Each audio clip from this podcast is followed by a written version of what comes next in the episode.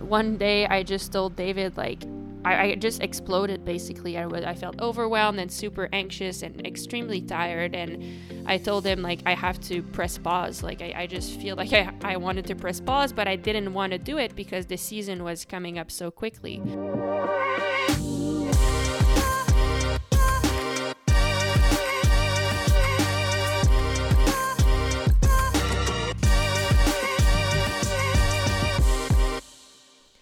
Hello, everyone, and welcome to the Fever Talk podcast. My name is Maghalie, and today we are announcing something special. So, I'm not actually the only one talking right now. I'm accompanied with uh, by David. Hello, everyone. And for this cyclocross season, what we want to do is bring you with us inside of what's happening during the cyclocross season. So every Monday, we will bring you a new show called Muddy Mondays. And David, do you want to give us a little a little wrap up of what we're hoping to do with this Muddy Mondays series? Yeah, so um, you know, a lot of people want to know how uh, what's the behind the scene, how has the weekend been, how you know what is the team environment like. Um, if we were 17 on the team, this would be impossible to sit down the 17 of us and discuss how our weekend was. But since it's literally just the two of us doing everything from driving the truck, washing the bike, to editing these podcasts and, and doing all of that, uh, it's pretty easy for us to sit down together Monday morning, Sunday evening, do a little wrap up of the weekend, bring you guys inside, give you guys my perspective, uh, Mag's perspective from inside the tape and then maybe speak with one or two interesting folks that we saw over the weekend. Maybe the photographer we work with, maybe some random folk that we just met on the side that was, you know, dressed as a dinosaur, or who knows what what's going to happen. But bring you guys along, uh, what our weekend has been like. Yeah, and I think one of the cool things that I personally love about cyclocross is the vibe and the atmosphere at the events and that's what we want to try to bring you into. So yes of course like the training and the serious part and how we try to perform at our best but also I mean, the fans are a big part of what cyclo make cyclocross special, and we want to. So we want to go and chat with some fans and bring you the vibe of what it's like. There's a lot of really interesting racers that we want to like introduce to you throughout the season. So we're hoping to to do something special. And honestly, like that's an idea that we had. Uh, we wanted to make it happen, and we didn't really know how. And the we have to tell you, we were able to make it happen because of two of our partners. So, Rapha and SRAM decided to work to work with us on this project to to bring you the Muddy Mondays presented by Rapha and SRAM. So every Monday, you'll have your recap of the cross season. So even if you were not able to make it to the event, uh, we'll try to bring you a show that makes you feel like you were a part of it, and that allows you to follow um, follow us throughout the season. So thank you so much to SRAM and Rapha, for for making this happen. Yeah, and our audio will be perfect, but we want to bring you guys inside with us. So sometimes I might ask, you know, another mechanic in the pits during the race what's going on. And that'll be that won't be, you know, headphones and mics. That'll be like iPhone yep. sound. So bear with us. Our sound will be perfect, and sometimes we feel like the the imperfection of the sound might just be more like you're really into it. You know, like you're in the pit, waiting in line to get smashed in the face by a Belgian at the pressure washer line. Yes, exactly. So, yeah, very exciting stuff. And lastly, I mean, I'll repeat this after, but we want you to be a part of it. So, if as we're talking, you come up with questions about cyclocross, about equipment, about anything really, uh, we want to bring you inside with, with us. And so, if there's any questions that you want to ask, you'll be able to ask these questions and we will answer them uh, the best way we can uh, in, throughout the season in the episodes. We'll try to do it the following Mondays to be relevant. Yes. All right. So now that you know a little bit where we're going, uh, where we're going with that project, we thought that we would give you a little idea of where we are um, right now. So as we're speaking, we are exactly one week before our departure for the first part of the season.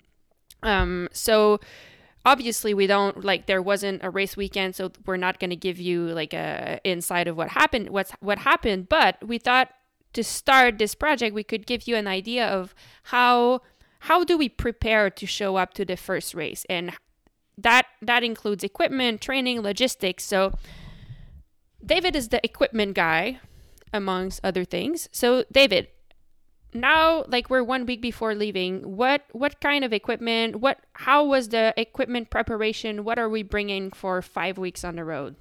Yeah, so we are leaving for five weeks in a week from now. So, our basic setup in terms of equipment is we have a truck, a GMC 1500 truck that tows a an almost 30 feet trailer.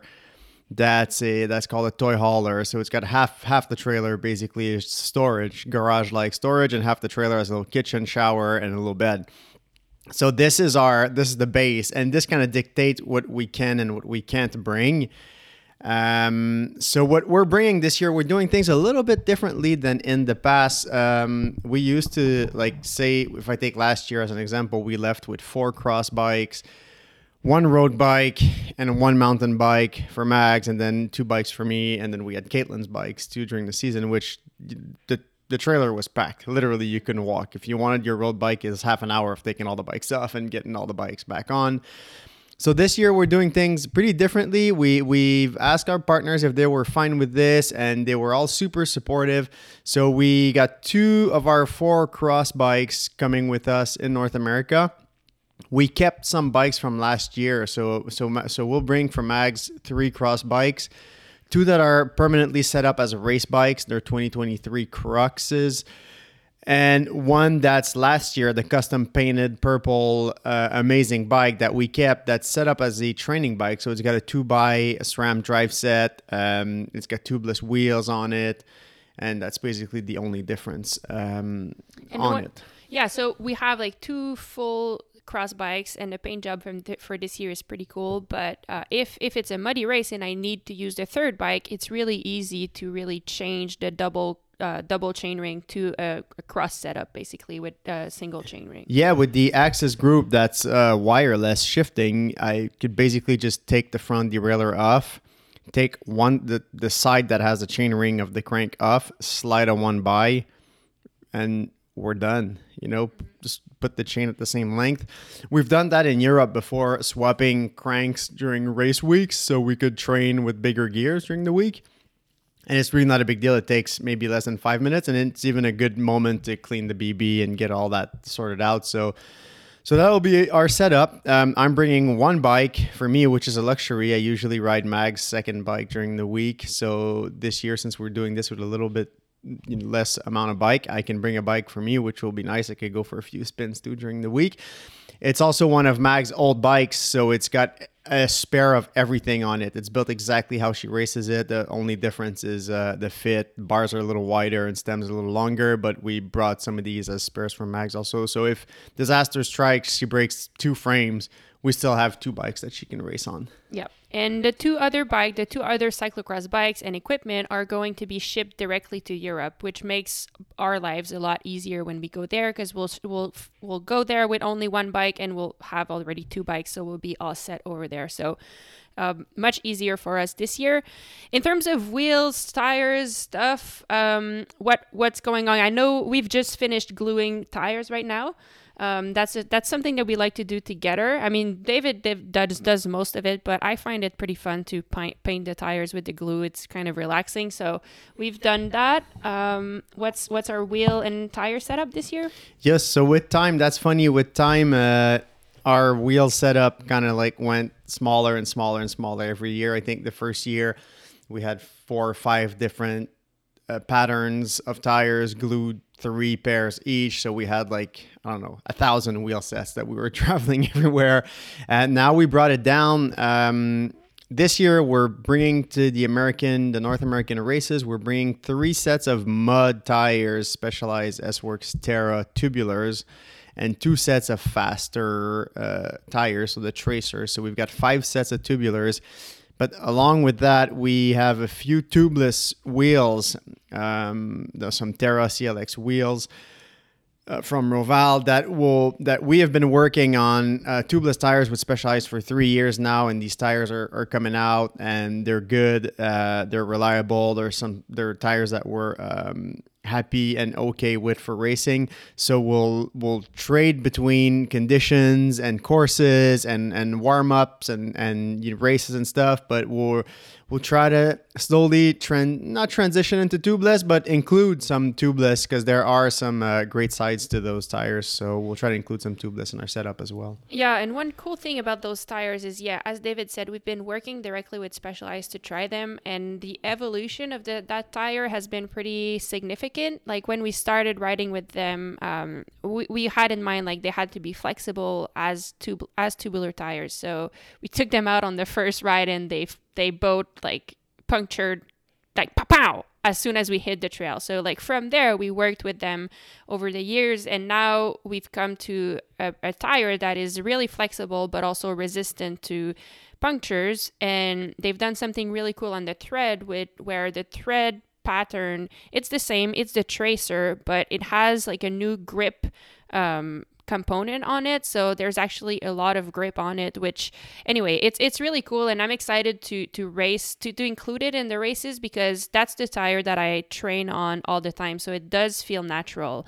Um, tubulars are awesome but the truth is i don't train with them that often because if you if you puncture on them you're kind of screwed out on the road so it's been cool having a tubeless tire that i can train on and that feels like a race tire so i'm excited we're excited to include those um, all right. In terms of uh, training and preparation, whew. yeah, this one's th- this this one is unlike anything we've had in the past this summer. Yeah. So uh, this this part sucks a little bit, but it is what it is. So I'll just be yeah pretty honest and transparent with you all. Um, I don't actually feel ready to to race. I'm I'm not as ready as I've been in the past. Um, we've we've tried our best in terms of training. We we really did as uh, the best we ca- we could this summer, but uh, I, th- our best just hasn't met the same thing as it has in the past. So what happened is uh, I got COVID. We both got COVID actually in early July. And, you know, it was a cold for a week. It was okay. We took a break after that. And we realized like we we needed to take quite a long break. So we took almost three weeks. That was well, we, we started training again. We took a few days off and then started feeling had no more COVID symptoms. So we're, you know, clear nose, clear throat, everything was fine. So we started training again for about 10 days only to realize that uh, we were both crack. Like we couldn't get anything quality done. We were super tired. So at that point, we reached out and, and to fellow racers, and and Evie Richards was one of the ones that gave her gave us her experience, where she basically took three weeks off the bike and then started slowly by tiny little bits of cycling. You know, like thirty minutes, forty five minutes, and stuff like that. So we we got COVID, started training, stopped and then started again. But then we yeah we followed Evie's advice and we we followed that protocol and started really really slowly, um, and it was okay. We didn't feel great, but I thought at that point it had been so long that we were off the bike that I thought it was also part of it was that I was just not in shape anymore. So we kind of fought through it and pushed through it and yeah, I mean, at some point, I mean, we actually got in like a really good block of training, and I felt like I was improving in terms of fitness, but I was so tired and had no energy and was super fatigued. And it got to a point where I was really struggling with my motivation, which made me anxious because I never, like, every time we had a big session, I was dreading it, and I was like, oh my God, like, I don't. I don't feel like doing this session. And that made me anxious because I was questioning, like, what's going on um, and all of that. And do I still want to race? Am I not excited anymore about it? But you know, it turns out when you're just super tired, you don't feel like anything. You don't even feel like, you know, making cereals. Exactly. So, so it, it, it kind of culminated in one day I just told David, like, I, I just exploded basically. I was I felt overwhelmed and super anxious and extremely tired and I told him like I have to press pause. Like I, I just feel like I, I wanted to press pause, but I didn't want to do it because the season was coming up so quickly. Um, but I eventually told him uh, and then we took a break. We left home for a little bit and it, it felt good to leave home because when I was away from home, that's I, after three days, I was like, actually, I want to be home and I want to be preparing for cyclocross. Like I want to be at the season. It's just I finally accepted at that point that, and I finally realized that all the struggle had started when we had COVID and that it was all, all happening because I was actually tired and not healthy yet. So once that, once we realized that, and once I finally accepted it, uh, we've been able to make better decision, and more importantly, I've stopped feeling anxious because it's clear for me that I love cyclocross and I still want to prepare, but I'm just not able right now to prepare like I've been doing in the past. So where does that bring us? Um, yeah, I think just like just to give you a rough idea, come usually in the past five years comes July, we're doing and and, and it's a lot of work and I, I don't want people to get out there and start doing five hours a day, but we're doing, you know, any given day four to six hours of training every day of the week with maybe one or two days off max every month. Um, this year, since July, we've basically averaged 90 minutes to two hours with a day or two off every week. So, yeah, who knows? Maybe it's going to be good. You know, maybe we'll show up really rested and a little fresher. But the reality is, we have not done 50% of the work that we've done in the past this year. And it's not because of will or motivation or anything. It's just because Mag's been having health issues and so have I. You know? Yeah. Yeah. So it's been really weird, like not feeling normal. And the truth is, if I was not trying to train, I would I would not even re- realize that I'm not healthy. Like I don't have symptoms or anything. But as soon as I try to expand energy, that's when like I realized that I just don't have any. So, um, I mean, we're still excited to go to the races, uh, excited to be at the event, to be a part of it, but I'm approaching it extremely differently. I don't have expectations for myself because I just don't know how it's going to go. Um, it would be, I think, it would be just harmful to have expectations. I, I because there's I just have no clue.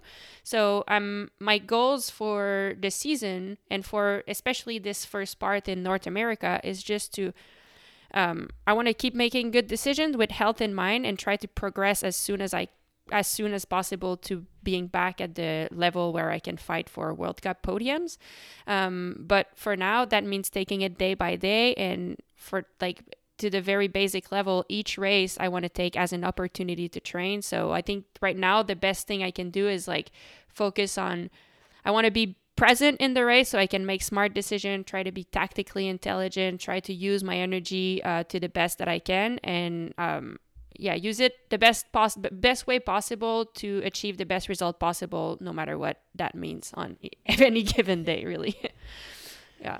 And like, I don't, you know, we we set pretty high um, goals and standard for ourselves, and and I think it's it's important to mention that we're still in a pretty good spot. You know, like like Mags from today would still kick Mags from five years ass you know, hands down, no problem. But would she beat Mags from last year? I don't know. Maybe, maybe not. Um, but definitely not physically in the same spot. But you know, racing's a whole melting pot of a bunch of different things, and and maybe when your body doesn't allow you to shoot ninety two thousand bullets and you have to be a bit more efficient, maybe you turn into something else, like your experience, your race tactics, your you know how you expend your energy and stuff like that. And so it's going to be interesting and um, definitely a season where we're hoping we get stronger as it goes. Um, we've never really done that in the past. We usually treat the mid-September races like they're you know an end goal, and then the season goes from there, and we kind of try to maintain the same level of fitness but hopefully, yeah, this year, uh, hopefully this year is a little different. And we one so, so one of our friends said maybe you pull a Marianne Vos this year and and show up and then win worlds at the end. You know, show up off road and not winning everything, and then build through the season and be really good at the end. So yeah, so right now, like we'll it's that as David said, that's really what it, where I I'm putting all my my focus and my goals into uh, progression and yeah, using being smart with how I race and trying to see it as an opportunity to work on other things. Uh, because yeah, it's definitely been hard to accept that I have not prepared the same way as I usually do. Like you normally, I'm on the start line and I know I've done everything. Now it's like, huh, who knows? So we'll see. I mean, I'll try. We'll try to make the best of it, and um, yeah.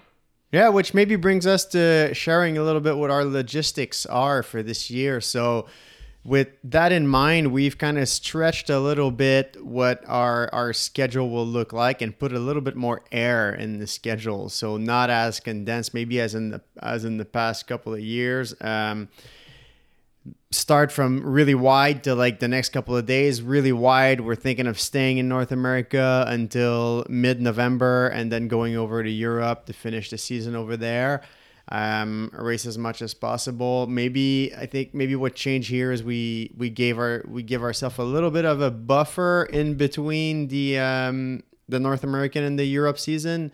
You know, in the past we've like raced on the North America until the Sunday, pack all the stuff on Monday, fly Tuesday night, and then race like on the Saturday in Europe after three days of packing, unpacking, and, and international travel.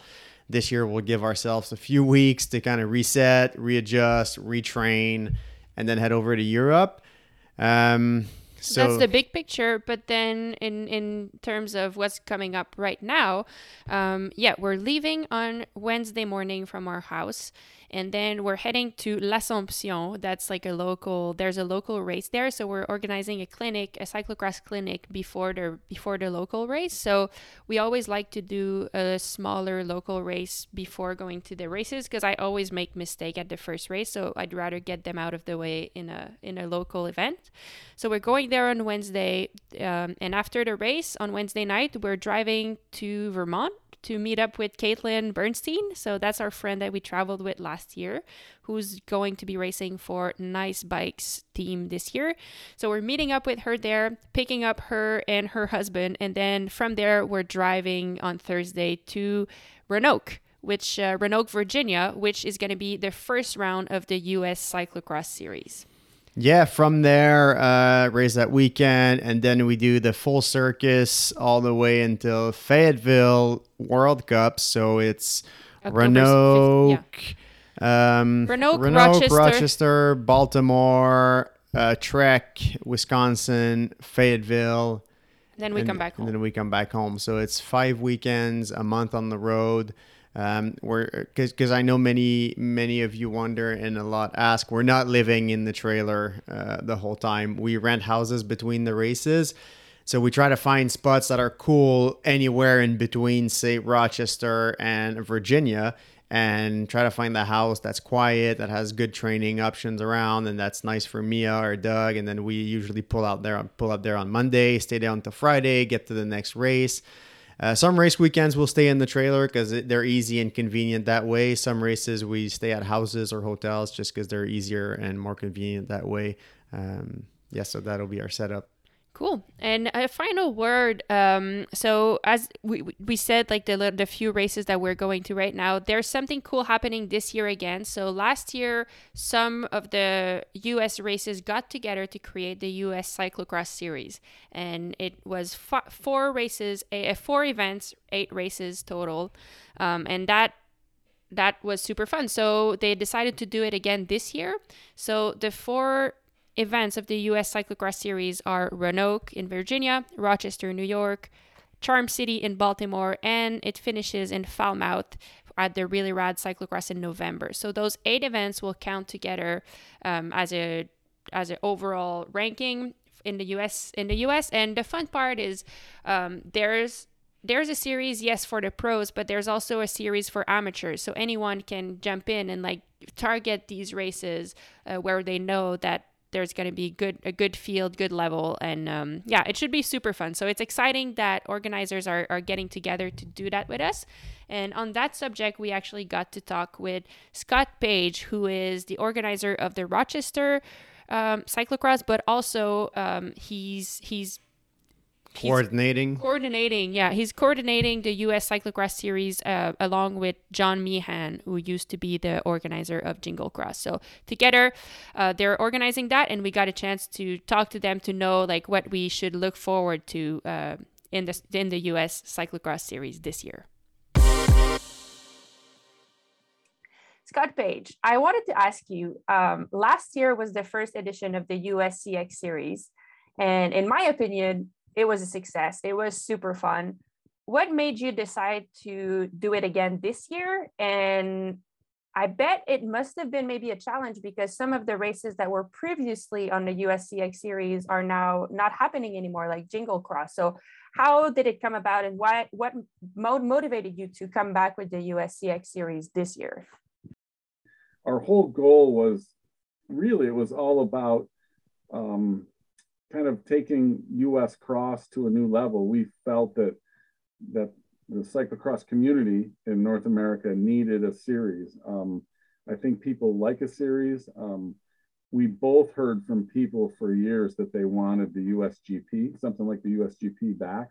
Mm-hmm. So it kind of gave us the motivation to get working on this. Um, so our big thing for year two was we wanted to correct some mistakes that we knew we were going to make. We didn't know what they were, but we knew we were going to make some mistakes. Um, so we've we fixed a few things, I think. Um, and all for the better. And at this point, we're just trying to go forward and just keep this thing going with the goal of making it bigger and better. Um, and sustainability is a big piece for us. There's a lot of people that I think they don't worry about the sustainability of an event or a series. They just worry about getting it to where they want it to be. But sustainability is a big piece of it. If you can't recreate it the following year, then you know, are you do you really want to just want to do it once or twice, or do you want to do this thing and really let it go and mature and mm-hmm. see what it becomes? So that was a big part of our motivation too. Was how do we do this so that we can have a sustainable event that will last for a long time, and we we don't want to stop this once we got started. It's so much work to get it going. Um, you mentioned that last year you knew you were going to make mistakes, but you didn't know what you didn't know what and you wanted to the second year to be better so what what can we look forward to in the second year that would will be different from the first year? Like, how did you uh, change things? I guess. Well, one thing was changed um, specifically because of you. okay. Oops, I'm sorry. but what happened was we inadvertently made the points for the elite athletes and for everybody actually. We made them too tight. In in retrospect, we really should have had first should have had bonus points beyond second, and second should have had bonus beyond third, so that if you did get first or second and even third, you were you got more than if you were between like sixth and seventh place or yeah, 10th yeah. and 11th. And we made that mistake and we didn't know it until the end. But the problem was, even though you'd won a lot of USCX races, you didn't build up uh, up enough points. And mm-hmm. you should have been in the running to win that series last year. And I think the reason you lost wasn't your fault. You got second place because we did not award you the appropriate amount of points. Okay, so interesting. I really felt sad about that. Um, and you know, my apologies to you. I've never apologized. No, don't don't worry at all. It's it's all good. I mean, we're all. I'm. If you knew how grateful I am that you guys are putting the effort for us to have a series, like, please don't apologize. I know, but you know, we, but we learned from that. So the other thing that we did last year was um, we didn't have any funding for um, a purse. So we don't have a huge purse for the elites this year, but at least we have, you know, uh, 15,000 that we're putting up. Um, That's awesome. 7,500 for men and 7,500 for women. So um, again, just a way, we hope to increase that for 2023. You know, we want to keep building on this stuff, but um, I think that was something that, you know, I wish we would have had the ability to have that last year, but we didn't. So so we're doing it this year. You know, sweet. So that's good. Exciting. Exciting.